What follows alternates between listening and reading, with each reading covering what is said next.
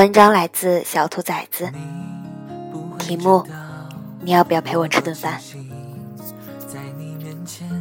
一，初三晚上要上晚自习，每次都会在五点多打课间的时候去校门口买好晚饭，炒面、鸡蛋饼、肉夹馍。人气最高的是烧饼夹肉，烧饼和卖肉的不是一家人做的，但人们偏偏把他们的食物结合在了一起，花上几块钱买两个烧饼，再在旁边买上煎火腿、炒肉片。那时候烧饼的价格很便宜，总会找几角钱的硬币，然后大家就去卖炒肉的那里。把找的那几角钱花掉。老板，给我三块三的炒肉，再加一个火腿。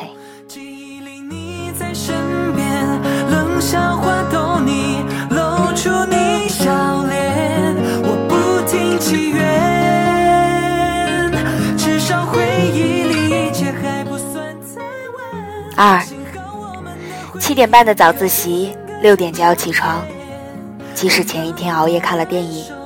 早上也还是能迅速的起来。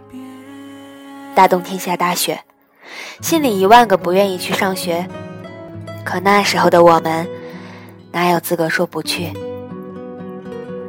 裹上厚厚的棉衣，骑上自行车，在雪地里狂奔。我总会在校门口的第一家店买上一杯牛奶，在第一节早自习快上完的时候，偷偷跑去校门口。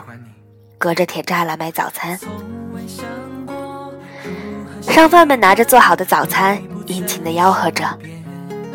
那时候最喜欢吃鸡蛋饼，裹着鸡蛋的韭菜饼，再卷上炸过的里脊肉，配上特制的辣酱，孜然，瞬间喂饱自己的胃。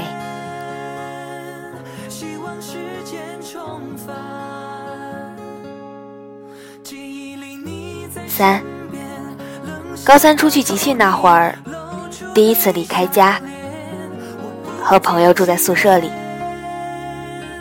中午下课的时候，总会冲向食堂，看看今天有什么好吃的。那时候我最爱青椒土豆丝，每次都希望食堂大妈可以多给我一些。吃完后再买上一盒三块的蒙牛冰淇淋。后来吃腻了食堂，就开始吃起了外面的小饭店。有一家养了两条牧羊犬的炒菜店，成了我们的根据地。老板每次都会知道我们的特殊要求，不管是什么炒饭，都会为我们放上老干妈一起炒。常常在老板很忙的时候，我们也会帮老板油炸一些小食物。不想上课的时候。还会在这里一起看电视剧。晚上画完画，已经九十点。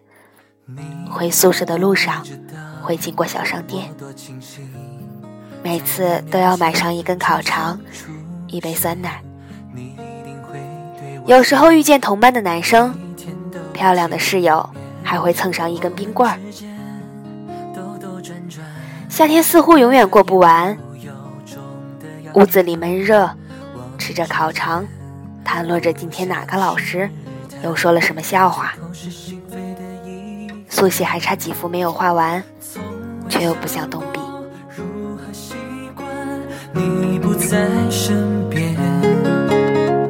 青春这答卷的答案是有你陪伴。四。晚上的食物总比白天要丰盛，各种小吃摊在夜幕降临的时候也亮了灯。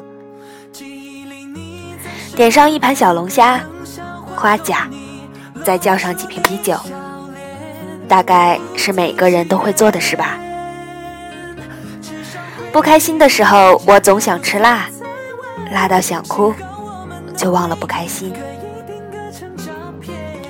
火锅是最好的方式，独爱火锅里的涮肉，再配上自己调制的酱料，一口一口吃吃到汗流浃背。食物大概是最能慰藉人心的吧。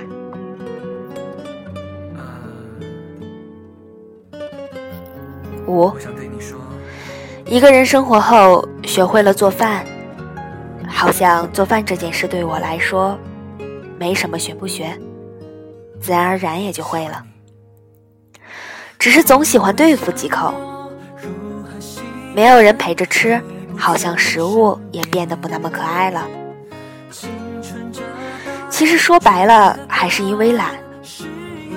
一个人两盘菜有点多。一盘菜又会吃到无趣，所以吃饭吧，还是应该人多才好。所以，也没什么事比吃饭还重要吧？要是有的话，那就是想要你陪我吃。然而，该瘦的姑娘还是瘦，你却日渐肥胖。回忆可以定格成照片，